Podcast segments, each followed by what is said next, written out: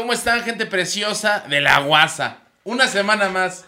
Una ¿Por qué te más. estás riendo ahora? ¿Qué Es dije que estuvo, no, no, no, tú estuviste increíble, pero el conteo estuvo, Estuvo raro. precioso, ¿no? O sea, cinco, cuatro, ¿no? O sea, y luego fue ya todo. Pero viste cómo hasta la las seña señas. la hizo como.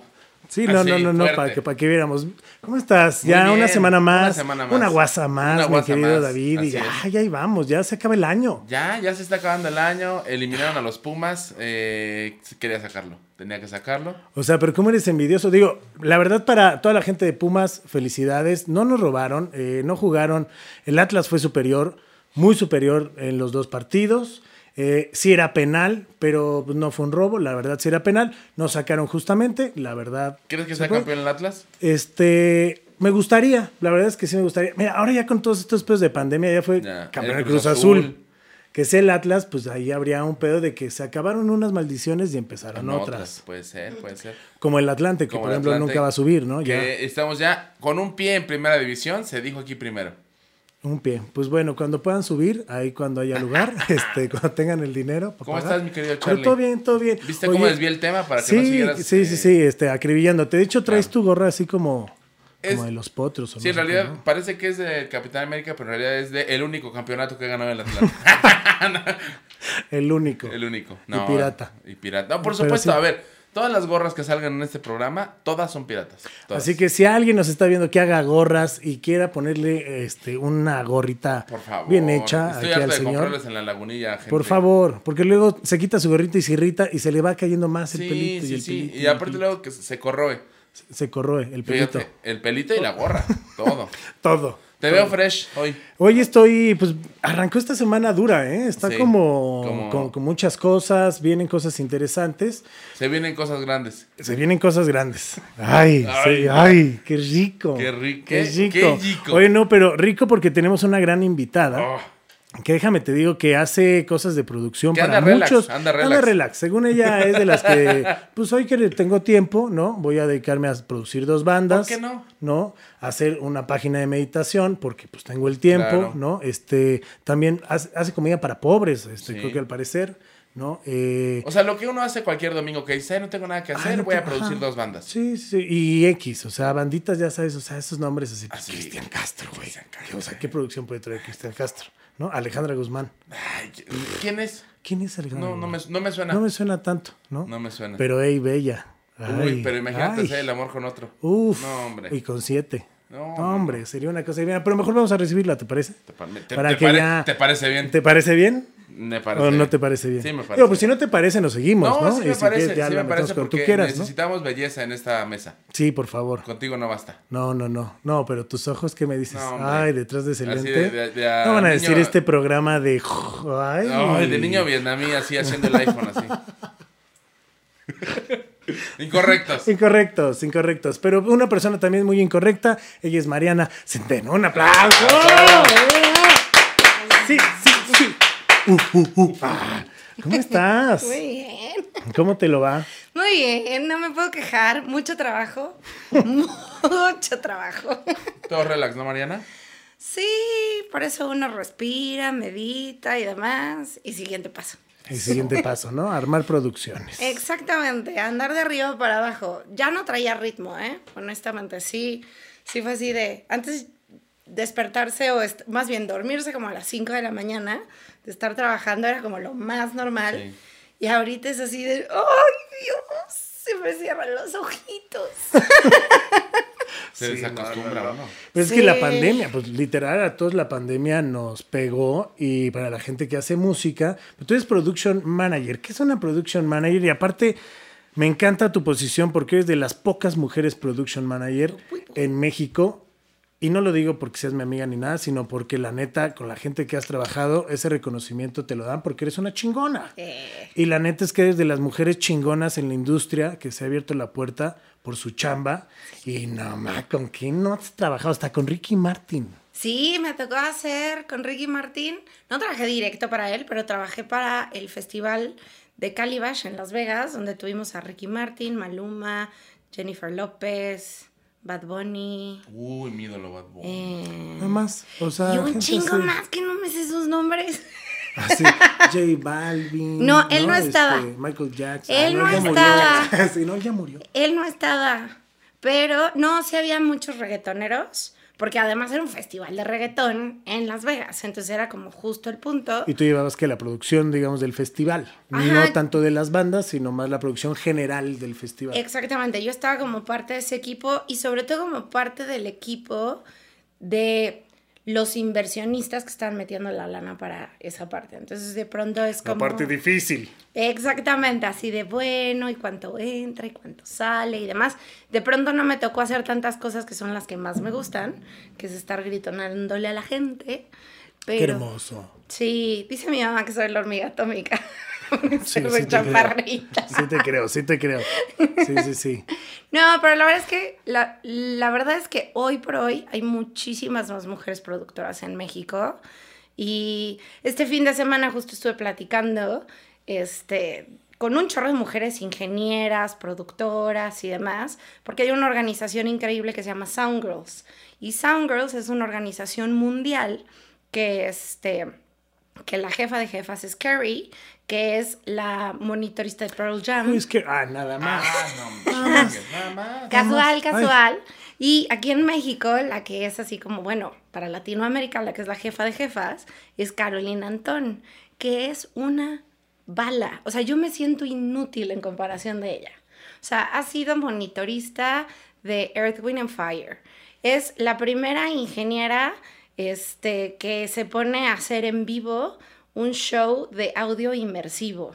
Y además lo hizo por sus pantalones, o sea, porque fue y buscó para los sistemas, para poder hacer el audio inmersivo, este así que te rellena Sí, por sí, todos sí, lados. Este, fue y buscó a las compañías y le dijeron que el mercado latinoamericano no era mercado para el tema inmersivo.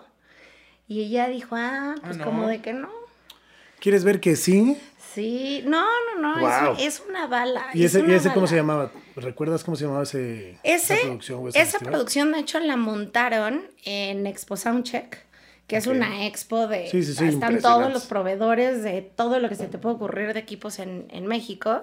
Que la hacen en el World Trade Center. Exactamente. Y lo que hicieron es que en una de las salas montaron esto, pero resultó que por sus pantalonzotes, Aquí como ya dirías, ¿no? Y perdón la interrupción, pero ¿cómo dirías? Por ya no puedes decir, o por sus chichis, ¿no? por sus Por ovarios. sus ovarios, por sus ovarios, Sí, ¿no? por su sus ovarios, porque sí, neta, por Sí, sus sí. hormonas chingonas. sí, sí. Porque está cabrón, aparte No, enfrentarte, o sea, y lo digo en serio porque está cabrón enfrentarte en esta industria con puro, con tiburón y viejito, ¿no? O sea, con gente muy pesada que aparte ven a una mujer es de, neta, sí es de, ay, ¿a poco sí? Porque lamentablemente creo que todavía existe, ¿no? Este estigma como de, ay, ¿a poco sí? la- Se está abriendo, Sí. se está abriendo y por eso Pero ya hay mucho más camino. Ya menos. Pero imagínate, o sea, que llegue alguien, ¿no? Una chica y te diga, oye, traigo este proyecto y tú les digas, ah, no, eso no, ahorita no. Ah, O ¿cómo sea, te lo traigo porque hice una investigación, güey, ¿no? pues, o si no sea, no te lo traje porque ay, fíjate, no mames, ay, hoy me desperté y voy Y a hacer un... Y decidí. güey, así de que voy a hacer un show inmersivo en vivo, ¿no? o sea, cualquier pedo, o sea, como ahorita además- huevitos motuleños. contactó, o sea, resultó que otra amiga ingeniera le dijo que había una chava que había hecho una maestría en Inglaterra, una chava de Argentina, además también latina, este, que resultó que desarrolló un sistema, un software para poder hacer el tema del paneo en vivo. Entonces la trajo a México. Bueno, se vino a México esta chava porque además también lo hizo por ganas de querer apoyar a, la organización.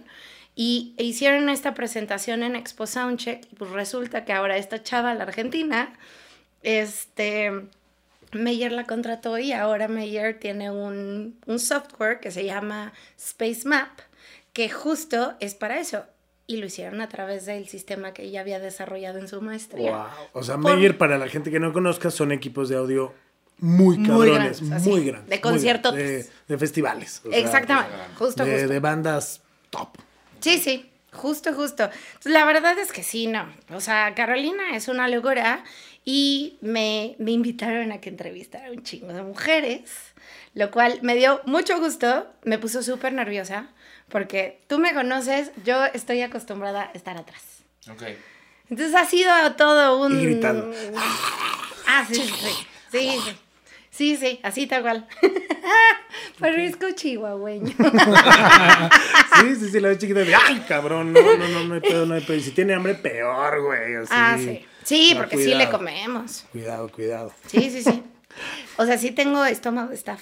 De- sí, literal. Sí, así sí. va, así, mira. Así. Así, No, es que así, hola. Se me va a otros lados. A ti se te va hacia otros, a otros lugares. Empieza a gritar, se te va a bajar. Sí, lo voy a intentar. Empieza a intentar. gritarle a la gente y, Y vas ya a ver, así procesas la A comida. lo mejor estoy siendo demasiado eh, nice. Sí, Ajá. te estás, te estás a lo mejor, El buen pedismo comiendo no No ayuda. ayuda, no ayuda, no deja nada te bueno. estás comiendo algo que te está poniendo así. Sí, Sí. tú grítale a la gente, es muy sano. Me gusta. Ay, pésima. Meditation dealers. Meditation dealers. Meditation dealers, ¿no? Oiga, maestre, ¿cómo puede estar sano? Manda a chingar a No, todos manda a a su chingar madre. a su madre, así respira siete veces. Y diles, ¿para qué hablar, hijo de la chingada, si te puedo romper el hocico? Una cosa bien hermosa, ¿no? Eh, Qué bonita. Sí, así. Oye, bien, ahorita vamos a hablar de justo las meditaciones, que no son así, ¿eh? Y toda la gente, ah, no mames, qué chingón. Suena bien. Suena bien. De hecho, sí repetir. existen las meditaciones activas en las cuales sí hay un proceso en el cual gritas y golpeas y, o sea, de hecho es real. O sea, sí Bueno, hay puedes unos, hay unos cuartos ahora que ya Sí, puedes los- pagar y romper hasta unas No, teles no, para sacar no, el aquí, estrés. aquí no tienes que pagarle nada a nadie. Es gratis. Es gratis, agárrate un güey así. El que, No, mira. ¡Hijo de tu-! Sí, gratis. Yo tengo amigos que me hacen mucha burla, pero yo tengo una raqueta en mi casa y yo no juego tenis. Ok. Entonces, cuando yo estoy muy frustrada y estoy tin. Cuando estoy muy enojada y cuando yo estoy muy cargada, porque también entiendo, no le puedes tirar tu mierda a los Sí, demás. alguien más sin deberla ni temerla, ¿no? Entonces, cuando sientes que estás muy cargado, yo lo que hago es que acomodo encima de mi cama un chorro de almohadas, agarro mi raqueta y me pongo a pegar de gritos y a golpear con, pero literalmente con toda la fuerza que me sea humanamente posible. Y después lo único que hago es que me suelto y empiezo como a sacudirme. Y ya, hago unas, re- unas respiraciones. Con eso. Y literalmente con eso. La verdad es que, o sea, de hecho por eso me gustan las meditaciones activas. Yo empecé meditando con meditaciones activas. Porque eso de mantenerme quieta no era lo más fácil. Ok. ¿Qué tal? No, y aparte, justo, volvemos a lo mismo. Trabajando donde trabajas, ¿cómo te vas a mantener quieta? No. Porque un production manager no puede estar quieto. No, Su chamba es estar en turbo chinga. sí. O sea, un poquito como para que la gente entienda. Yo hago dos trabajos, es tour manager y production manager. Nada más. Es que depende para lo que me contraten. X. Uno, uno tiene que buscarle trabajo donde haya. Es estilista los sábados también. También, sí. El otro día sí estaba yo maquillando a alguien. no me pagaron, pero sí lo hice. Este, un production manager lo que hace es que cada vez que ves un concierto y ves toda la parte técnica de un show, lo que empiezas a ver es justo a qué hora llega en el escenario, cuáles son las condiciones del lugar donde va a ser, a qué hora montas los puntos de carga, cuáles van a ser tus puntos de carga, tu audio, tu video, tu iluminación, a qué hora llega tu gente, a qué hora van a ser tus equipos, a qué hora entra el público, cómo vas a descargar y toda la parte técnica, cuestiones eléctricas, de cargas y demás. Es un Tus poquito plantas como... de luz, tu Exactamente. valla, Tu backline, que tu son los backline, que son instrumentos. los instrumentos. O sea que mientras tú tu estás ahí pasándotela en grande, ya hubo un proceso de Mariana detrás larguísimo. De 12 horas. Sí. Y hay veces que no tienes más. el tiempo, o sea, hay foros que si ya hay un escenario y todo es mucho más fácil llegar y nada más tú llevas lo que haga falta, rellenas, digamos, ¿no? Esos tipos de lugares. Pero un lugar como el Foro Sol, Sí, que hay que sea, armar todo. o Todo. como un eh, Arena Ciudad de México, un Palacio de los Deportes, tienes que armar. No, bueno, en Arena Ciudad de México sí tienen bastantes cosas. Pero Digo, igual. las tienen, Sí. pero al final, digo, todo te lo cobran, pero está pelón, o sea, todo se tiene que armar y tiene Sí. que haber una estructura de a qué hora y todo. Sí, sí. Todo está ahí, que es la ventaja, sí, claro. ¿no? Ay, además Pero- está re bonito. Sus Sí, está. La pistas neta es que la arena todo. es un gran, gran Sí. lugar para poder producir puntos de rigging. El rigging son los cablecitos que bajan y aguantan estructuras y, y puedes los puntos poner de carga. los puntos de carga donde puedes montar cosas para que puedas generar diferentes ambientes. ¿no? De iluminación o de... Pero esos puntos luego salen en un bar o hay lugares que te lo rentan. Ah, Sí. Porque En World te Trade rentan en el World Trade Ay, Center, ya, te lo rentan. No, pues sí, así.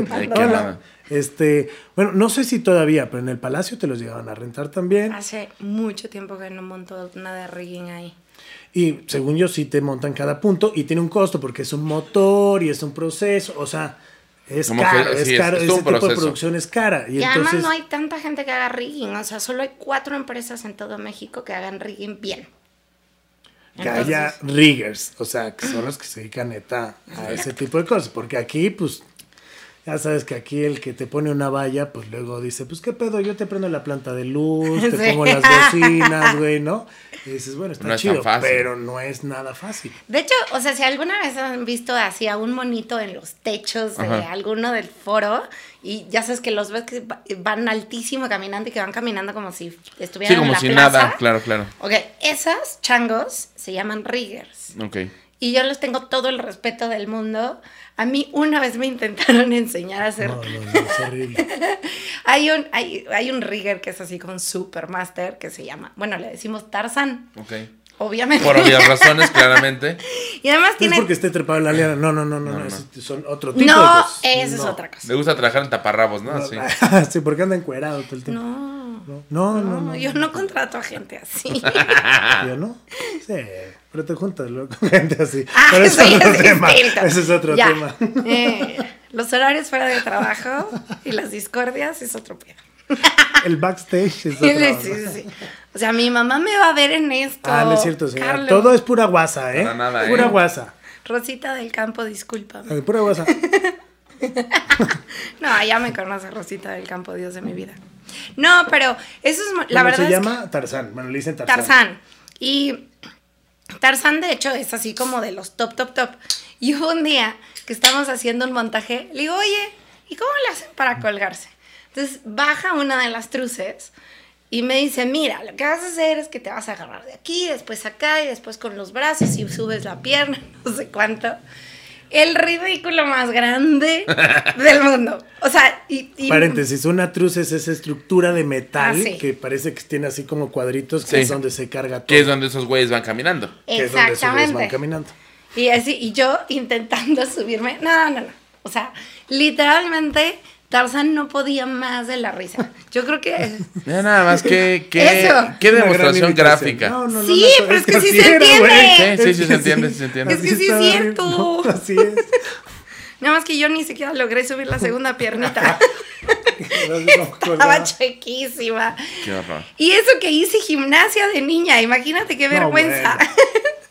Y aparte estaba a 40 centímetros del piso, güey. Sí, sí, sí, O por sea. supuesto. O sea, me, me- la bajaron para que yo hiciera mis intentos. Nada, ya yo dije, lo mío no, es el no, rigging. no, no. No, y aparte están a unas alturas, yo no puedo, a mí me cagan las A mí me alturas. vértigo. y esos güeyes se suben y ven todo así, ah, no, siempre, mira, ven, asómate, lo voy a... Por eso te contraté, culero. O sea, güey, Sí. yo si me asomo me da un infarto. O Yo confío en ti. puedo- Yo confío en ti, no hay pedo. Yo confío en ti. Y pero como dice Mariana, hay muy pocos que lo saben hacer. Sí, que sí. Porque en Estados Unidos, o sea, Hay ser certificación. rigger, hay una certificación, o sea, Sí, sí. es una preparación muy cabrón. Aquí te digo, hay unos que te dicen, ah, yo tengo riggers. Ajá, güey. Mm. Yo mejor le llamo a. Tarzán y que él se encargue de conseguirme a la gente. Yo, yo soy, yo soy mujer inteligente. Sí, si más no vale. sabes hacerlo, busca a quien sí Al sabe experto. y tú quítate de problemas. Y a lo mejor te va a salir en un varo, pero Ah, es preferible pagar un buen varo a alguien que sabe Sí, tener las cosas a seguras no bien gastar hechas. ese varo y meterte en un pedote. No, Por porque además de ahí depende la vida de toda la gente. De todo. O sea, literalmente, ahí sí depende la vida del público, depende la vida del artista. Entonces, no es cualquier cosa. ¿Qué pasa si, por ejemplo, no está bien hecho? Hubo un caso particular, por ejemplo, que se supo que se cayó el escenario de... En el gabacho, ¿no? No, aquí en México. El del Ay, John. de- No mames. El del John dos días antes del... Un, no es cierto, un día antes del concierto. Qué fuerte. Es verdad, es verdad. Y se cayó, se cayó. Y si también hubo- también un hubo- ceremonia. En un ceremonia. Ah, esa sí no me la pues, supe. un- Sí, también Esa sí no me Pero también antes, previo al show. Previo al show. Sí, Oye, sí. pues qué buena suerte, porque imagínate que pasa. No, no, no. mames, En Estados Unidos pasó uno que en un festival igual se fue. O sea, lo que pasa es que se desajusta O sea, se- y como no tiene bien los puntos de carga, no tiene todas las dimensiones bien exactas como va, porque para todo eso se hace un cálculo, o sea, no es de Sí, que voy a llegar, ay, aquí a los... cin-". No, hay unos cálculos que se hacen por computadora, o sea, si ves, todos los escenarios tienen una como un reguilete. Y es porque en algunos casos, en lugares, tienes que estar midiendo todo el tiempo el aire, güey. Ok. Para ver cómo viene, porque esa madre te está... O sea, todo ese tipo de cosas influyen también. Todo. Qué loco. Todo, todo. No, y por ejemplo, si tú cuelgas algo, haz de cuenta que normalmente tú tienes un- una Y de dos cablecitos que te cargan algo, ¿no? Y entonces, esa Y, depende del ángulo, es lo que te alcanza a que cargue. Pero además, también depende del punto donde empiece a, este, a colgar. colgar. Como la base, digamos. Empieza, haz de cuenta, si esto mide 100 kilos, acá abajo ya, mi- ya pesa 200 y acá abajo pesa 400 Sí. y acá abajo, ya- o sea, se va subiendo el porcentaje de lo que pesa. Sí, sí, sí, no es una Está locura. cañón, está cañón. Por eso cuando ves shows que tienen un chingo de madres montadas en el escenario, así a diferentes alturas, dices, güey, wow. Sí, Sí. claro. O sea, está cabrón, porque aparte controlar todo eso, porque tiene que tener un espacio y no choque, si hay un aire, si pasa algo. O sea, eso estás hablando de escenarios y producciones que para eso tienes que llegar a tiempo. Sí, claro. Que, o sea. Normalmente, ¿cuánto tiempo te tardas como en montar algo así? Es que depende del tamaño de la producción. Por ejemplo, un show de Matute, Ah, eso lo montábamos en horas. O sea, como... seis horas. No, más. o sea, tengo que... El montaje, lo que pasa es que cuando yo trabajaba con Matute, todavía no, o sea, casi todo iba a piso. Todavía no usábamos mucha iluminación colgada y demás. La producción de Matute ahorita es muchísimo más grande Ah, bueno, sí, a mí, que lo a mí- que yo a mí me tocó las pantallas que bajaban, como las Dancing. Ah, sí, con los O motores. sea, como que se movían las pantallas. Sí, no, no, Sí, no, eran unas pantallas que bajaban. y ellos estaban parados Ok. y la pantalla quedaba en su cabeza, en su cara. Ah, ok, ok, Entonces al ok. momento de quedar en la cara, lo que hacían es que ellos podían bailar, se salían y se salía de la pantalla. Y en la pantalla Ah, iban chingón, cambiando qué diferentes chingón, qué chingón. caras Sí. O diferentes cosas, como si tuvieran atuendos diferentes y estaba cagado. En esa época yo ya no estaba con Matute, yo ya me había salido ahí, ya estaba este Fede. De hecho, cuando yo busqué a Matute, tú me los pasaste. ah, Do órale. you remember? Y me acuerdo porque No me estaba, estaba en una comida en Los Arcos y era de puta, ¿qué me puede pasar a Matute? Y dije, Mariana. Y fue de, sí, sí, sí. Yo ya conocí a Jorge por los 40 principales y por varias cosas. ¿Y tú para qué necesitabas a Matute? Para unas convenciones. Ok. Lo necesitaba cuatro fechas para unas convenciones. Para cierre, ya sabes, de Navidad, de que para cierre de ventas Sí. y todo ese rollo. Y pues era buen show, la neta era muy buen show. Ah, o sea, quedaba- quedabas así de. O sea, son de esos shows que son garantía. Porque luego, para cuando son convenciones, no es un target que tú estás manejando como un festival. A un festival la gente va a comprar su boleto o va a ver a un artista y compra su Sí. boleto. Aquí es una fiesta que la gente ni se espera. Sí, no, no. Que hay de todo tipo de edades. tipo de ¿no? gustos y demás. Sí, entonces Matute entra. Y depende el core también de para quién es esa fiesta, ¿no? O sea, si es para doctores, si es para arquitectos, si es para... Y la ventaja de los shows de Matute es que a todo mundo le gustan. Sí. O sea, es impresionante. O sea, creo que solo hubo un show que nos tocó que sí fue como el show más raro del mundo, que todos eran como... de- Canciones originales. Ah, No, bien raro. No, sí. todo el público eran señores como ya por ahí de sus setentas. Entonces sí hubo un momento en el que fue así de... Ya como tú. Hace la- Eso no se vale. Nah, pues si ve al David. Tiene 28. Así. A ver, yo soy más grande que tú, no estés molestando. ya sé, ya sé. O sea, ten un poquito de No, respeto. pero, pero vete. Ve más joven que tú. Yo Sí, ya juntos. soy una señora cuarentona. Aparte, Pero- señora, me encantó el señora. Yo soy una señora cuarentona. Simpática, pero soy Mujer señora cuarentona, cuarentona. ¿no? Porque señora todavía no. Ah, sí, sí, cierto. Todavía soy señorita cuarentona. Por favor. Pero bueno. Ay, Ay. Dios. Señorita, señorita. ¿Por qué me invitas? Pues es que te digo. Pero bueno, ¿en qué estábamos? En el, las drogas de Ah, no, bueno. no, En no. las- no, Es- espérate, No, espérate. No, que son una gran fiesta. La verdad Ah, es la que sí neta son sí. Y son una Sí. gran persona. O sea, la neta, son muy profesionales. Sí. Este, en todos los lugares Es que me hay- parece que dijiste, son una gran persona, imaginé una persona como de 3 metros, güey. Jorge D'Alessio es grande, Es es, grande, muy sí, alto. es alto. ¿Qué pasó, gordo? ¿Qué Así- pasó, así- gordo? Para ella Sí, eres porque aparte gordo te dice todo gordo. el tiempo. Todo el tiempo. ¿Qué pasó, Sí, sí. gordo? Qué ¿Qué hermoso. pasó, gordo? Y la neta es que sí me tocó convivir. Son, hay bandas que tú produces, ¿no?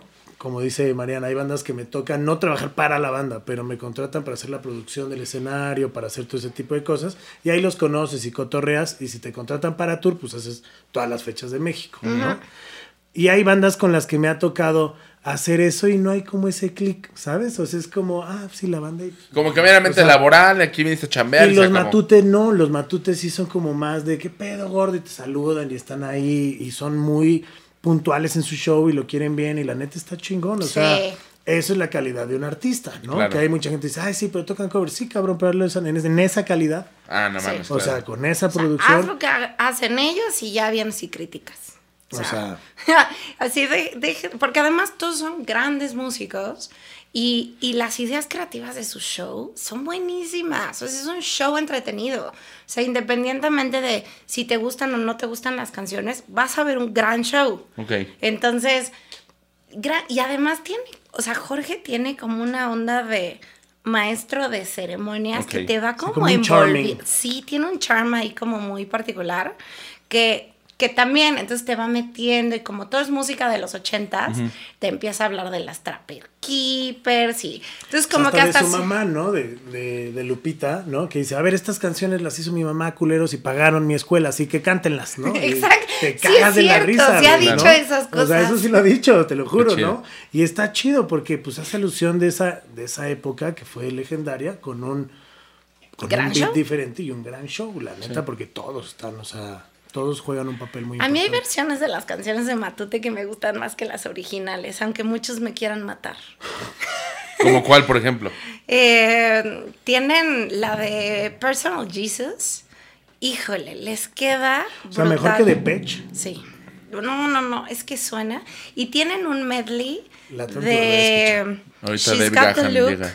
con Ay, qué bueno. Faith. No, no, no, no, no. Ay, creo que ese sí lo escuchar. ese sí Y esas son de las viejitas. Hoy sí dan ya ganas de ir a un concierto de. Matute, ¿eh? La Sí, verdad. ya los estamos como que vendiendo. Se pone chido, Sí, se pone se, se, se Les escucha voy- que se pone les voy a chingón. decir que me pasen este un porcentaje de la venta de boletos. Oye, sí, porque está bien vendido. No, la neta es que está bueno. Y, y digo, y ya cuando los conoces y todo, la fiesta después es increíble. Ah, sí. O sea, Oh, sí. o sea, son fiestas que sí Se pone chido. se ponen bien. Se ponen bien. Tienen una buena reputación. Ok, ok. ¿Qué prefieres, los shows de Matute o las fiestas post-show de Matute? Las fiestas. Sí, las fiestas. Ni lo pensó, ¿viste? Dijo, No, no, no, no, es que, mames". güey, no, es que. Es que no, sabe, es que además no muchos pueden tener la experiencia post-show. Entonces, son muy divertidas, porque aparte todos ellos son tan buena onda que te la El pasas oso bien. es- no mames, El sí, oso el que oso es- el bajista. O sea, y además es uno de los top bajistas en México. O sea, el nivel de respeto que tiene él en la industria es gigante. Y se despeina, me encanta. No. Están tocando acá. pum, y le mete todo el groovy y el güey ni se despeina. Qué chingón. sí, así, ese es el osito. No mames, está chingón. saludos, saludos hoy a todos A los. Tititi. La neta, qué chido. ¿Cuál ha sido, yo creo que, tu peor experiencia, neta? Así que hayas dicho, hijo, no. Este pinche artista no vuelvo a trabajar con él. O sea, no mames. Es Que se es pueda chistoso. decir que no trabajas ahorita es con- que, Ah, sí. No, no, no, es que yo, o sea, está muy chistoso porque lo, como que lo pensé y nunca he tenido un problema con un artista. He tenido problemas Con con, el staff del artista. con la producción o con otros, o sea, por ejemplo, me tocó ir a hacer un festival a Rusia y llevamos a 150 artistas mexicanos. Y el que nos estaba llevando, pues como que se le pasaban un poquito las copas. Ok. Y yo iba nada más de logística. O sea, Nada más. no, no. 150 bandas. O sea, Nada vaya. más de logística. Sí, sí, pero- Multiplica por cuatro, más el staff y la chinga. casual. Sí, O sea, casual. hoteles, vuelos y demás. No, y la verdad es que, o sea, sí, sí era, o sea, sí era todo un reto, porque además también traíamos algunos arti un tipo de artistas con el cual yo tampoco nunca había trabajado. O sea, llevamos a voladores de Papantla. O sea, sí da aprien- Y los mandaron volando, güey. Desde ahí O sea, así. Papantla de pocos, güey. De. A ver si llegas ahora. Pero nomás se puede ir a cacharlos, güey. Sí, no. O sea, Pero, o sea, obviamente tiene su reto y tiene su estrés y demás, pero se supone que el que nos contrató se encarga, iba a ser como todo el calendario, teníamos cuatro escenarios, iba a ver quién iba a tocar a qué hora y no sé cuánto. Y como que le gustó mucho la fiesta y como que no programó nada. Fuck. Y entonces, este, la persona que iba encargada de la producción técnica se peleó con él, una persona sumamente cercana a mí, y me dejó sola allá. Y me- porque además se peleó con él y este, este señor que nos contrató le dice, pues si te gusta, bien, si no, este, También. te puedes ir. Y entonces agarra y le dice, ok, agarró, compró su boleto a París y, se, se fue a fue. París. Porque además le habían hecho una invitación a algo a París y entonces él decidió, dijo, ¿qué Casual. hago aquí si podría estar en París? ¿No? Casual. ¿Y qué me dejó? Con la producción, la logística y además me tuve que hacer la, me tuve que poner todas las noches a hacer la programación de cada uno de los escenarios. No. Y soportar al pedo. Exactamente. No, esa vez sí le grité muy, o sea, como pocas veces le he gritado a alguien y lo he insultado, porque la verdad es que no soy de insultar, sí puedo pegar grito, pero no insulto. Yo pensé que iba a decir, si puedo pegar, está más Mejor. chido, ¿no? No, ¿Para la verdad, desgasto? Hijo de tu toma. Wow. ojalá, Ay. la verdad es que hay veces en las cuales sí debo decir que me da coraje ser chaparrita y mujer, porque digo, no me Sí puedo. te rompió los Sí, honestamente sí ha habido dos, tres momentos en mi vida que sí he dicho así de... O sea, que lo sientes, que dices, no lo hago porque sé que estoy 100% en desventaja. O sea, que si ahorita yo cruzo esa línea, obviamente a mí Sí, me van a... Sí, sí, sí, sí, sí. Y que sabes perfectamente que a la otra persona le va a valer gorro soltarte el golpe. O y sea, que la verdad, cuando trabajas con artistas, pues si eso, si es el artista, pues nunca le vas a ganar, ¿no? No, No, pero te digo, es que nunca he tenido un problema. O sea, vaya, tienes momentos que te da coraje con el artista, o te frustras, o te enojas, o demás. O sea, sí los he tenido. Pero tanto así como decir. Problema, problema no. No, o sea, igual también puede uno. ¿No has ser. manejado a Zoe? No. Dijo, No. dijo, no, digo, No. digo. Nada más porque dicen que León es cosa seria. Sí, he escuchado cosas serias, pero también he escuchado cosas de que después llama y se arrepiente y llora y Ah, demás. sí, pero mientras ya te hizo unos pedotes. Así, ya lo No, ya. pero, pero nunca, pero nunca he escuchado, por ejemplo, de él, aunque sé que han habido, o sea, porque vaya, con artistas con los que he trabajado, sí, claro que he sabido de pedos y hay momentos en los cuales dices, mejor me doy la vuelta, porque si no la cosa se va a poner seria. Pero, pero tanto así como que digas a los golpes con pocos artistas. Yo creo que ellos también de alguna manera entienden que tampoco se pueden poner en esa posición. Claro que hay historias, pero a mí en lo particular nunca me ha tocado y nunca he tenido un problema real con un artista. Ok. A mí más me ha pasado cosas, detalles, pero con los staffs. Ah, sí. ¿Sabes? O sea, de que, no mames, estás tú en la hora de tu show y ya se llegó el otro staff de la otra banda en festival, ¿no? Este, y ya están empezando a hacer ruido y a hacer su montaje ahí cuando no pueden estar trabajando Sí, no, cuando no está tu no ha show. acabado, claro. Entonces ahí, uy, sí me ha tocado dos, tres veces. A mí no, más bien de que me hablan de Sí. están a dos de romperse el hocico, ¿no? Y ya es llegar y Pues Sí, parar eso ahí. sí me ha tocado. Pero Y es normal. Ja, y luego ya es ser normal. sí, a mí, o sea, me ha tocado más como con promotores o gente que me ha contratado que sí he dicho así de, aquí sí va a matar a alguien. O sea, o una que sí me tocó, que obviamente ahí sí fue la naturaleza, no sé cuánto, estaba coordinando el entretenimiento de un crucero y ¡cabum! Que se incendia el crucero. Ah, su madre. No sé si porque yo estaba fumando en el cuarto. Puede ser, O porque dice, prendí ¿no? las cortinas, pero mejor. no sé bien. No, se incendiaron los generadores y ahí sí nos espantamos cañón. Estábamos en alta mar y sí. ¿Y dónde estaban? O sea, por- ¿fue aquí en México? Fue aquí en México. Y este. Fue de esos de Acapulco a no sé. Ah, ya sé cuál. Claro, lo iban a inaugurar con unos shows. Exactamente. Es verdad. Ah, bueno. Yo era la coordinadora de entretenimiento ahí arriba. Ok. Y de pronto se incendian los generadores, empiezan las alarmas, no sé cuánto. Gracias a Dios no pasó nada. O sea, nada serio. Nos terminamos quedando varados ahí por, creo que fueron como 15 horas, pero pues sin señal, sin agua, sin luz, sin nada. La gente súper enojada. O sea, nosotros ya llevamos meses arriba del barco, montando todo y creando los shows arriba del barco y así. Y no habían pasado ni un mes de que se había estrenado el barco y pasó eso. Qué fuerte. No, pero ahí sí me espanté y además como que lo Sí, único no que manches. logré, eh, hubo, un, hubo un segundo donde mi, mi celular logró agarrar así como media rayita de señal y le logré llamar a mi jefe en Miami, porque además no había nadie en México, yo era la coordinadora de México, y entonces le mandé un mensaje y le dije, todos estamos bien, acaba de pasar esto, si puedes avisa a las familias. Sí. Jack, no te sueltes. No, Sí, sí, sí. porque además ya después me enteré que luego, luego soltaron, ya ves que te llegan como las noticias en Sí. el celular, sueltan la nota de se incendia crucero mexicano, sin más detalles. Sí, sin nada más, sí. No, no, no, no, el pánico de, o sea, mis amigos, mi mamá. Sí, toda la familia de toda la gente que estaba ahí. De toda la gente, porque obviamente No, todo el que, mundo no- el que sabía. estás incomunicado. Sí, no, es Incomunicado. horrible. O sea, lo que más saben es eso. Ajá, Sí. así se incendió crucero y es así de, o sea, mi hija, mi hermana, mi amiga está ahí. No, bueno, o sea, ya que nos lograron meter a tierra, fue así como de, todo el mundo me dijo, o sea, nos espantaste horrible, Sí, nos, o sea, se esperaban lo peor. exactamente.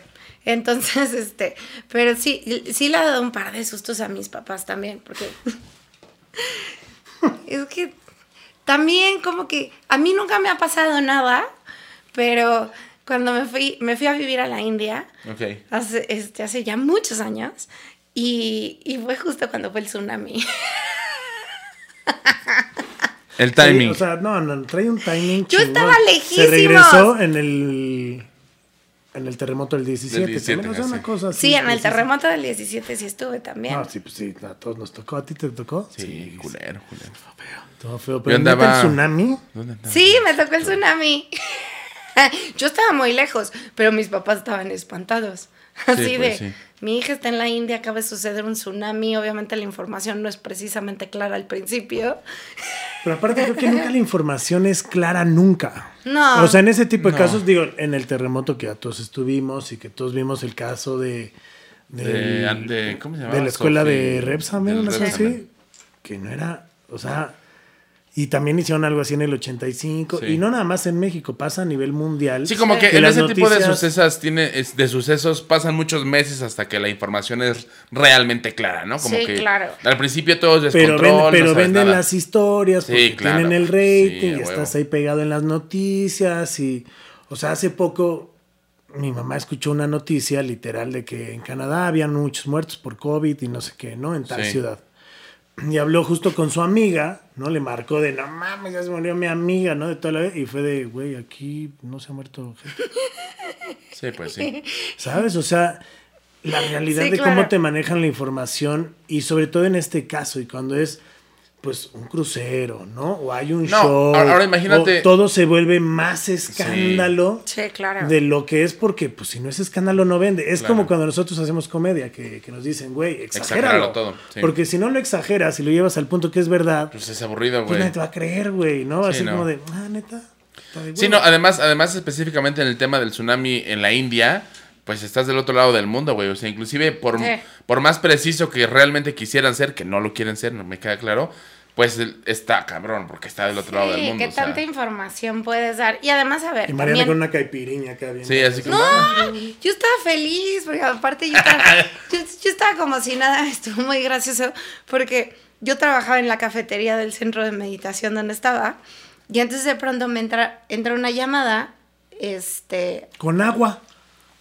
Muy chistoso. O sea, me salpicó el teléfono, güey, ¿no? entonces ya contesté yo así de, Hola.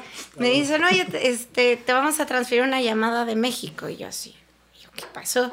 Entonces ya escucho la vocecita de mi mamá, así, Mariana, ¿estás bien? Y yo, sí, estoy bien, estoy aquí trabajando. Me dice, es que hubo un tsunami. Y yo, no, aquí ni lloviendo está. Yo no sabía que era un tsunami. Mames, en Xochimilco, ¿qué pedo? Y yo así.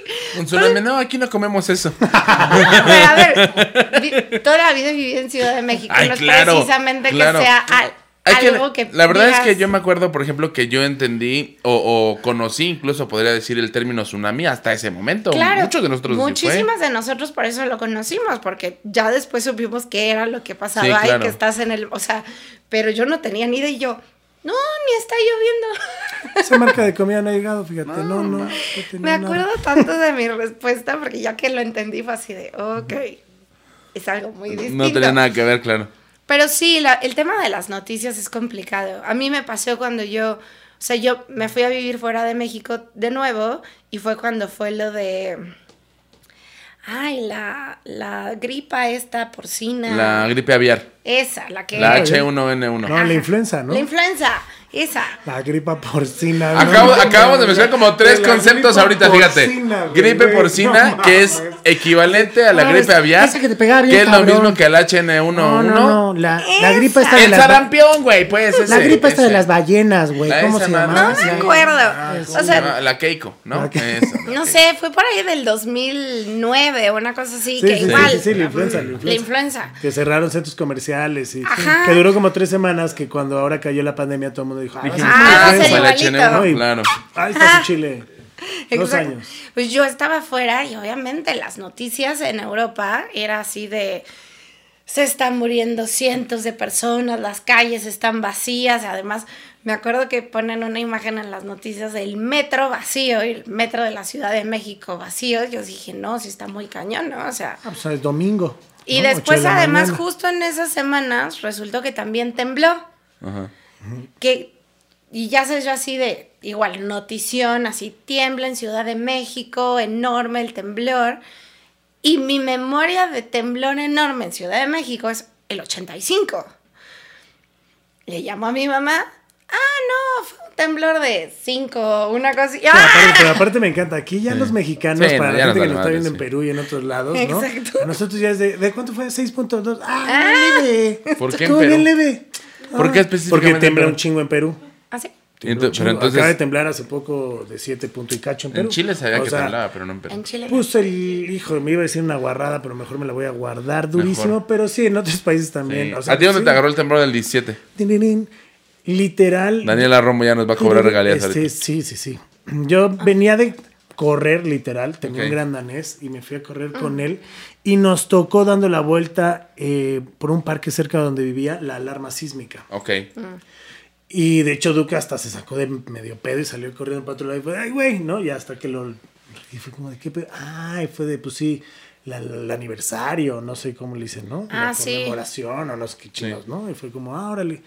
Regresé a mi casa, me puse a mandar unos mails, estaba acostado en mi cama y Duke estaba muerto y se quedó jetón en el piso. Yo tenía un escritorio como este al lado de mi cama y justo estos monitos estaban en, en el escritorio y empecé a escuchar que estas madres hacían. No, Y fue como, ¿qué pedo? ¿No? Y volteo y. Pues nada, ¿no? Y otra vez. Y Duke medio se despertó. Eso que dicen que los animales los presienten Sí, bien los cabrón. presienten. Este pinche huevón no hizo ni Nada. ¿no? Y dije, pinche perrote, güey, para que nada más hasta así volteó. Fue como, ¿qué pedo? qué Dicen pedo? que ¿No? los Y se- animales se, parecen a sus sueños. Ah, güey, era hermoso. Eso sí era hermoso, ¿no? Pero, pero ya literal que Pero huevón. empieza a temblar, ¿no? O sea, ahí empieza ya como más del tac, tac, tac, tac, tac. Y fue de, ah, cabrón, sí está temblando, ¿no? Sí. Entonces me paro y agarro una pantalla que tenía yo todavía de, no mames, se va a caer mi pinche pantallota, ¿no? Sí. Y dije, no, Es ahorita lo que no. te preocupa, ¿no? Las Dije- prioridades. dije, Sí, sí, sí. Y dije, no, bueno, ya pasó. Y en ese ya pasó, empezó ya el, el- así como el movimientito este. Te explotó y la ahí tacha. ya. Me explotó la tacha, literal.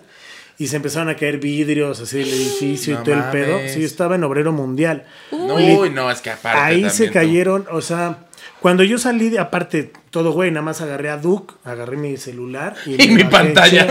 y mi pantalla, iba así. Chingue su madre. Iba así, bien cabrón. Prioridades. este, iba Prioridades, iba prioridades. encuerado, güey. O sea, fue todo un desmadre bajar. Sí, porque sobre todo porque fue a la una de la tarde. O sea, todos estábamos encuerados a la una de la tarde. Yo a la ¿no? una de la tarde. Yo, de hecho, sí sí estaba estaba acostada en la cama. Es que lo que es ser un artista. O sea, yo como soy un godines. sí. Bueno, en ese momento era un godines. Pero bueno, ya Eh. total que cuando bajé, no traía ni llaves, güey. Ya, ya era una nube de polvo, el, el- o sea, como todo el túnel del edificio. Ay, qué susto. Vi unas llaves tiradas, las agarré, pude abrir, llegó como una señora atrás de mí, todo el rollo, había una señora muy viejita llorando y toda la onda. Y cuando llegué nada más a preguntarle, ¿está bien? Se escuchó un...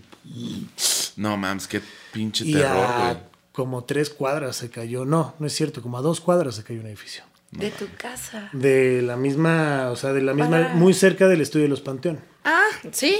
O sea, ah, ubico perfecto. Ah, pues ahí. Y luego, atrás, y luego atrás de mi casa, o sea, se escucha el ratito de ¡bram! O sea, otro edificio se cayó. O sea, se cayeron como tres edificios. Sí, por ahí Y se escuchaba muchos. culero. Y explotó un tanque de gas como por insurgentes y se escuchó cabrón. O sea, yo, literal, a los cinco shock. minutos empezó a haber mucha gente con perros. y- pero a los cinco minutos, o sea, la respuesta fue madriza. Sí. Que Sí. empezaron a llegar un chingo porque mi calle parecía película, güey, de... Sí, de Guerra Mundial de- Z, güey, sí. O Sí, sea, claro. había militares federales Sí, sí, y convoys, güey. O sea, fuera de mi casa había camiones del ejército que yo decía brigada, Ay, qué no, susto. cabrón. Entonces, el peor es que cuando quise regresar a mi depa, obviamente no traía llaves. Pues sí. Todo estaba dentro. No traía pila. Entonces, puta, comunicarme a mi casa fue un logro como claro. hasta las 9 de la noche que pude mandar un mensaje de, güey, estoy chido, ¿no? Pero... Qué susto Sí, para tu familia. Qué horror. Es que aparte, en esos momentos es un montón de estrés, justo lo que platicábamos. A mí me tocó en el Tianguis de Músicos de Tasqueña. Yo estaba viendo ahí, acababa de estacioné mi coche en el Soriana, que está ahí a la vuelta, Ajá. que se cayó. Ah, Entonces yo salí, o íbamos... sea, tu coche fue... No, no, no, nosotros íbamos así. Acabamos de salir, íbamos cinco minutos de salir del Soriana, íbamos sobre la callecita del Tianguis de Músicos y de repente empezamos a. El coche se empezó a mover. Y como Claro. hay muchos camiones, mi primera reacción fue: ah, está pasando un camión y se está moviendo todo. Y de repente dije: espérate, esto no es un camión. El peso del camión, mi peso y el del coche, Eh, no, no, no, puede ser. y entonces de repente yo me acuerdo perfecto que se cayó así un saxofón, se cayó una guitarra y de repente empezamos a sentir así los camiones. La gente, la verdad, la gente de- del tianguis de músicos fue a detener porque nosotros estábamos, mi coche estaba así y en al lado estaba yo, un camión grandote, otro camión grandote. Y la gente fue a detener al camión que no se nos cayera encima y nos aplastara a mí y a otro coche que estaba atrás de mí. Y yo me acuerdo que yo sí me. Yo, yo, yo siempre. Me acuerdo que cuando veía los videos, porque mucha gente grabó videos y así. Yo decía, la verdad es que a mí no se me ocurrió nada. O sea, yo me acuerdo perfecto que mi mujer agarró. acelerar. No, güey. Mi, mi mujer agarró y puso el freno de mano y fue lo único que ella alcanzó a hacer. Yo estaba bloqueadísimo, güey. O sea, yo estaba así de. Ya aquí me voy a quedar. No va a pasar nada. Y a mí. Uno entra en shock. A mí me impresionó mucho porque en efecto, como decía Charlie, yo recuerdo que salí y agarré División del Norte y ya la gente, o sea, habían pasado 20 minutos y ya había gente con cubetas de aquí para allá. Era, la verdad es que era impresionante la manera en que la gente se, se movilizó. Yo alcancé a ayudar un poco, pero el peor es que como traía a Duke, estaba en chanclas y a Duke lo bajé sin correa. Si yo, Ah, o qué sea, desmadre, güey. si yo estaba pues estresado, No, ese güey sí. estaba cagado. Entonces, ya para esto ya me medía arriba de, pues mucho más arriba de la rodilla. Aparte con la fuerza que tiene un gran danés. ¿no? No, pero estaba muy espantado, estaba pegado a mí, o sea, todo el tiempo estuvo pegado a mí, o Son sea, como y como lo entrené, como yo lo pude entrenar, o sea, el güey siempre estuvo, pero cuando yo quería ayudar, pues era muy difícil porque el güey pues, no me ayudaba mucho. Entonces Sí, no. fue como de, güey, la neta, no voy a estresar a este güey. Había mucho caos, pero sí fue situaciones que, como esas situaciones, como los conciertos y como muchas cosas, como tocarte ese tsunami. No se estresa. Allá, no se estresan y por eso creaste Meditation Dealers. Digo que ya estamos casi a punto de cerrar el programa. Pero, ¿qué es Meditation Dealers? ¿Por qué? Este, no se crean, ¿eh? la gente que quiere gritar y todo el Ya dijo Mariana que sí se puede, así Sí que se vayan hacia la ch- Ah, no, ah, no. No. No, no, no, no, no. ¿Qué es Meditation Dealers? Ok. Meditation Dealer, o sea, en realidad es una plataforma, ni siquiera es plataforma, es un Instagram y un TikTok. Es más, no es nada, ¿no? O sea, básicamente lo que estoy haciendo es compartir un poquito como mi experiencia de uso de técnicas de trabajo personal. Ok. Yo empecé a hacer meditaciones desde hace 18 años y conforme fueron pasando los años me fui certificando en distintas técnicas. Soy maestra de meditaciones activas, soy, eh, estoy certificada en una técnica que se llama Reconnecting, que son respiraciones para liberación emocional, en vía energética, en una técnica de hipnosis que se llama el lenguaje olvidado entre la mente y el cuerpo. Este, se me olvida. Tengo otra, eh, estudié también otra técnica de trabajo corporal para, este, para liberación emocional. En sus tiempos libres. Casual. Porque no tiene nada que hacer. o sea. Y obviamente también he estudiado distintas cosas. Estuve cinco años estudiando con un maestro de cábala práctica, que, este, que si pueden escuchar sus, sus podcast en, que sube todos los días de se llama Nitansen, es buenísimo y justo habla ¿Nitansen? Nitansen es buenérrimo. Este, con Prem Dayal, que es al parecer ahora toda una locura, es el, como el abuelito de TikTok. Este, eh, tiene un chorro de followers y dice cosas muy chingonas. Él también fue uno de mis maestros. Estudié a Joe Dispensa, que acabo de clavar aquí al buen Charlie a que empiece a estudiarlo. Me fui a tomar su curso avanzado a Cancún y, y la verdad es que, vaya, he tomado muchos cursos, talleres y demás, pero como que más allá de que a mí me interese ser terapeuta o algo, que obviamente lo he sido, este, en realidad lo que yo fui descubriendo es que teniendo este estilo de vida, que es un estilo de vida un poco bizarro, estresante. A mí me gusta salir, me gusta tomar, me gusta echar fiesta. O sea, me considero una persona relativamente normal. Ok.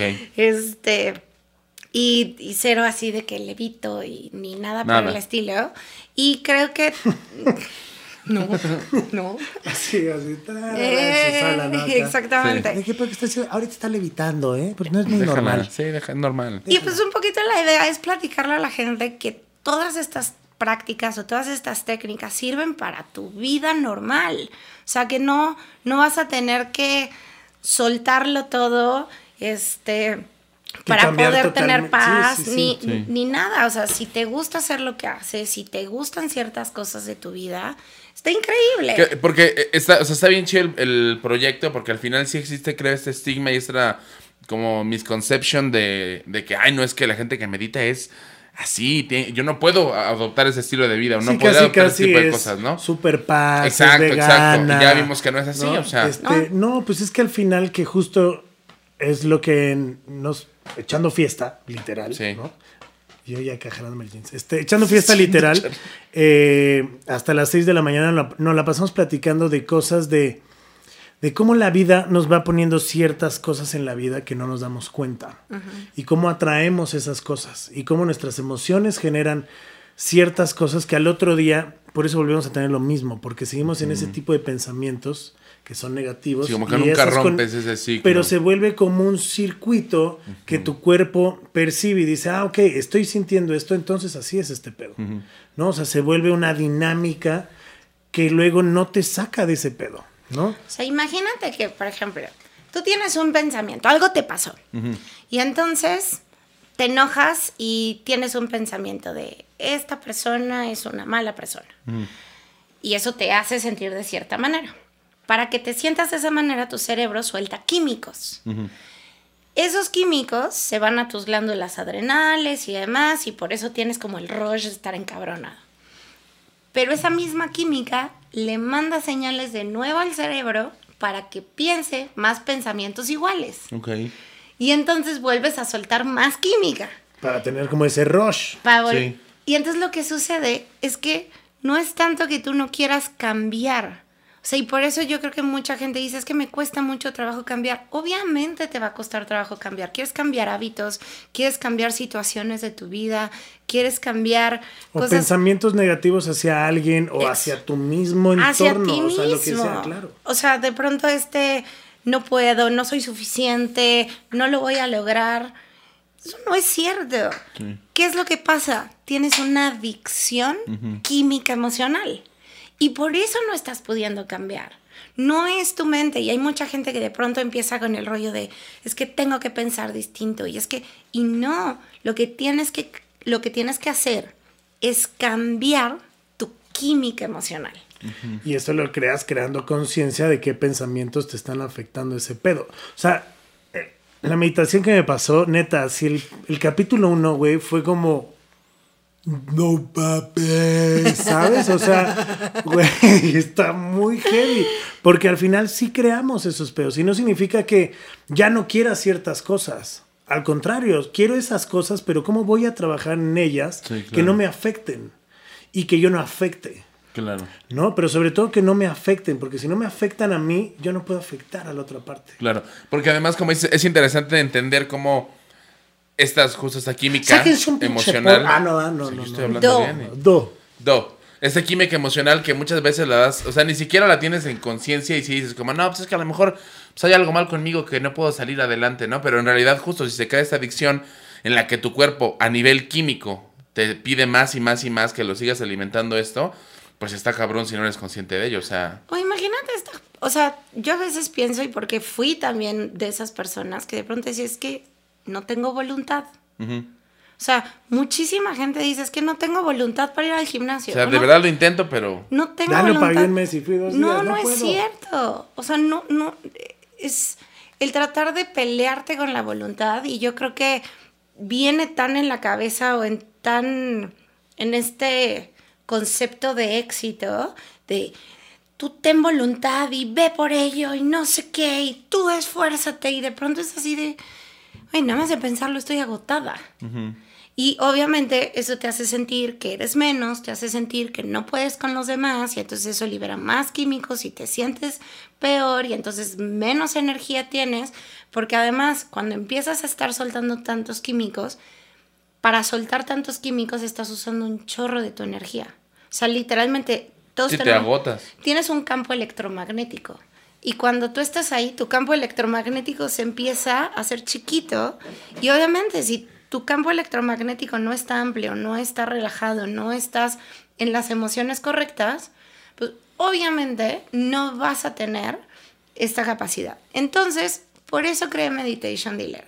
Porque por un lado quiero explicar estos conceptos desde un lenguaje un poquito menos espirituoso.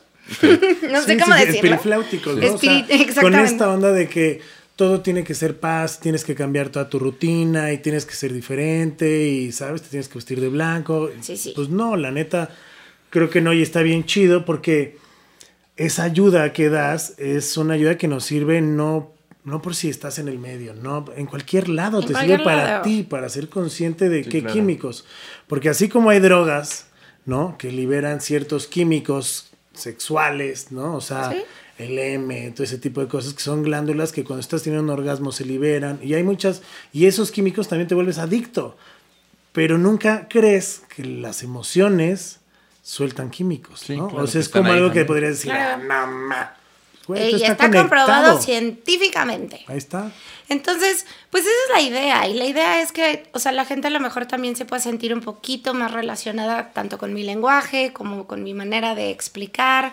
La idea es, si la gente me escribe y me dice, oye, estoy teniendo tal situación que yo también les puedo decir, ok, te recomiendo que vayas por aquí o te recomiendo a tal terapeuta o incluso si hay algo donde yo directamente los pueda ayudar con lo que sé, hacerlo, pero es un poquito eso y, y, o te y recomiendo que te vayas al... Ah, no, no, no, no, eso nunca va a pasar. o sea, Ah, sí, lo he hecho. Sí, O sea, bueno. también. Pero eso también es sano. Santa no soy. También es sano. También es sano poder decir ya no. Y También además es creo que es un poquito el punto y, y también, o sea, quiero que sea una plataforma donde la gente también entienda, yo no vivo de hacer meditaciones. Yo vivo de hacer shows, yo tengo un trabajo en el cual tengo que, que, o sea, me he quedado sin trabajo, he tenido trabajo, he tenido que pelearme en el trabajo, he estado desilusionada con mi trabajo y todas esas cosas me han llevado a buscar distintas herramientas por las cuales que me ayudaran. Y entonces Claro. ahora lo que quiero es compartir esas herramientas que a mí me, hayan- me han ayudado y que la verdad es que puedo decir que en ese momento me siento muy bien con mi vida. Obviamente tengo las tengo cosas que actualmente estoy trabajando, por ejemplo, estoy trabajando con temas emocionales, de relaciones, de, de rupturas, que tú y yo lo platicamos hace, hace relativamente poco, porque la vida sigue pasando. Sí. O sea, y no, pero es cierto, o sea, la vida pasa y te pasan cosas o te encuentras con personas y entonces pues, a lo mejor no puedo decir, tengo millones y la relación perfecta y yo- no ando mintiendo por la vida. O sea, tengo cosas que amo en mi vida y tengo cosas en las cuales quiero que estén mejor. Ok. Y de la misma manera que le puedo decir a la gente qué herramientas pueden usar porque ya las he usado y sé en qué momentos les puede servir, también yo estoy en un proceso en el cual también estoy haciendo trabajo conmigo y también estoy lidiando con cosas. Y quiero que la gente entienda que así es esto. Claro. Y de eso se trata estas herramientas y de eso se trata la meditación. Entonces, por eso, métanse a Meditation Dealer. Así en, Instagram, así en. Instagram. No, bueno, fue hermoso, lo clavó así. Ay, ni, sí, ni lo ni- viste ni venir. lo vimos Ni lo venir, viste ¿no? así fue, Ay. Ah, o sea, una cosa hermosa. Arroba Meditation Dealer. Ajá. Ahí te pueden escribir. Tú contestas todos los mensajes. Tú Sí, estás ahí. No, es, no hay un bot, ¿no? No. Que diga que no. Para que, pues, si ustedes también. Y también, si tienen la, la mejor una duda. Están estudiando una carrera de música o algo y quieren preguntarle a Mariana, oye, Sí. ¿por dónde me puedo ir? ¿O qué? ¿O cómo chingados es el proceso? Porque luego no se conoce mucho todo lo que hay detrás de bambalinas. Claro, Sí, ¿no? claro. Entonces, pues también, la, también ahí la Hago pueden un encontrar. poquito de en las dos. Arroba Nirvi. Ok, N-I-R-B alta H-I. Arroba Meditation Dealers es más fácil. Entran, ¿no? Este, ¿y tú, querido David? Yo, eh, pues todo yo muy bien. Todo bien, Yo ¿no? todo Todo bien, fíjate, me la pasé muy bien. ¿Quieres meditar? Muy interesante, ¿Quieres qué gran invitado. ¿Quieres, Sí me este, gustaría. Es más como Fíjate. para con tu hijo y así. Sí, ¿no? traigo unas cosas ahí, un- unas cosas atoradas. Ay, sí. Así, ¿Tú? ay, o, o notas, porque, por ejemplo, hay una meditación que siempre le recomiendo a los papás que hagan con sus hijos todas las noches, que se llama Giverish. Ok, Giverish es hablar un idioma que no existe. ok. Entonces, supongamos que no sabes hablar ruso, ¿no? No, claramente no sé hablar ruso. Digamos, o sea, Entonces, ok, imagínate Y que David, quieres... huevo, lo aprendí Sí. ayer. Imagínate Es que quieres... Ajá. Imagínate que quieres expresar todo lo que quieres decir en ruso. Cuando tú eso es hablar gibberish, es hablar Sí, un sí, idioma sí, que no conoces. Cuando tú empiezas a expresar todo lo que traes en un idioma que no conoces, tu mente se calma. Y funciona muchísimo con los niños. Y si lo haces 10 minutos antes de que se vayan a dormir, le dices, ok, vamos a hablar gibberish. Entonces tú hablas con él en gibberish y que él te diga todo lo que está pensando y sintiendo y haciendo y demás, que te lo diga en gibberish. Les va a ayudar muchísimo a soltar cualquier Qué carga chido, de todo el día. Y es una técnica súper sencilla. Podrías utilizar como, vamos a inventar un lenguaje de Star Wars. Sí, la neta sí. no, está sí, súper chido. sí, Sí, está qué chido. chido. Lo voy a intentar. Está bueno y se los platicaré en el próximo programa. Sí, en serio, hay, hay un chorro de técnicas, se los juro. Nunca se sientan limitados o sientan que la vida puede más que ustedes. Les prometo que herramientas hay. Hay un mundo y lo que tengan dudas me pueden consultar. Y todo se mejora, creando conciencia de las cosas que también uno hace y cómo la repite, todo se va Claro, mejorando. Y entendiendo ¿no? Es- que muchas veces eh, no está mal que esté fuera de nuestras manos. O sea, creo que es importante entender que a veces todos tenemos un momento en el que dices, güey, ya no puedo solo, necesito pedir Y ayuda. en el caos creo que es cuando más te encuentras. Creo Sí. que cuando estás en esa onda de que, ay, estoy chingón y estoy bien chido y todo el pedo, y estás en una zona de confort y te pasa un madrazo, pueden llegar a pasar madrazos heavies, ¿no? Sí. O a lo, Lo mejor chido también es... puedes decidir que ahorita está todo bien en tu vida, pero quieres más. Sí, ¿por qué no? Claro. Porque también ¿Y cómo puedes tener estas más también? herramientas sirven para que, si ya estás chingón, pues que todavía cumplas más sueños, que logres más Pues que cosas. nunca dejes de estar chingón, ¿no? Yo Claro. creo que esta herramienta te sirve para siempre estar ahí en toda la onda, ¿no? Claro. Así que, pues bueno, ya saben, eh, A sigan mí- a, Meditation Dealers. A mí me gustaría que sigan a Meditation Dealer y que le pongan ahí, vengo de WhatsApp. Sí, Ahí Vengo está. de WhatsApp, me así. parece maravilloso. Para que vean de dónde y qué rollo. Y también, pues obviamente, sigan arroba WhatsApp, eh, Arroba WhatsApp. IG, guion bajo, así en Instagram. Ahí estamos. Este, al parecer creo que nos van a abrir un TikTok. Todavía no sabemos, Ah, pero pues sigan arroba también chido. Podbox. Ahí pueden encontrar Todos muchos programas, sí. todos los contenidos. ¿A ti cómo este, te encuentran en redes, mi querido A mí me Charlie encuentran así. Así, ¿no? oculto. No, yo estoy como arroba Monterrock guion bajo. ¿Qué chiste tan mamón fue ese? ¿No? Este, Estuvo no malísimo, quedó, estuvo muy malo, ¿no? Pero bueno, eh, y que de hecho próximamente vamos a tener programa. No, vamos a Show. tener fecha, show. Show. Tú tienes show el 16. El 16 de diciembre en el tercer piso, ahí vamos a estar presentándonos. Qué bonito. Y Showzazo, yo, ¿eh? qué el show se llama Todavía no cae el aguinaldo. Así se le llama, se llama soy, ya no soy el Kung Fu Panda. Ya no soy el Kung Fu? Panda, por supuesto. Eh. Pero vas a tener que debatirte porque ese mismo día el señor produce No, pero yo no tengo show. Ah, no, pero no produces nada. O sea, yo sí tengo que ir a la producción del show, Ah, pero no tú te te subes. ir al show del señor. Tú vente a mi show y se pone bueno. A mí me encuentran en David SMX en todos lados, en TikTok, en Instagram, en todos lados. O le ponen David Escobar y ahí sale, luego, luego. Como Pablo. Habla ah, de de veras, Pablo. también tengo TikTok, pero creo que todavía no le agarro bien el. Meditation Dealers, igual. También se llama, ¿no? Igual, ¿no? Sí, sí, sí. Y están Sí, sí. chidos los TikToks, véanlos, están buenos, están buenos. Y, Estoy o- aprendiendo. Y si quieren, el 17, ya después de la peda del señor de- del 16, Sí. el 17 yo estaré en el Beer Hall, Ahí, eh, aquí unas cuadras. Aquí, sí, puedo. Ahí está, ahí está. Con el maestro Gus. Así que con el maestro Gus va a estar el George, Dalia. Se va a poner sabroso. Vamos a hablar de temas de Navidad. GPI. Oh. ¿No? Este. Gus te hablan. GPI bueno, pueden invitarme, ¿eh? Muchas gracias a todos, gracias allá en casa, a todos aquí en la producción. En el Podbox. Muchas gracias. Producción preciosa. WhatsApp. WhatsApp. Uh.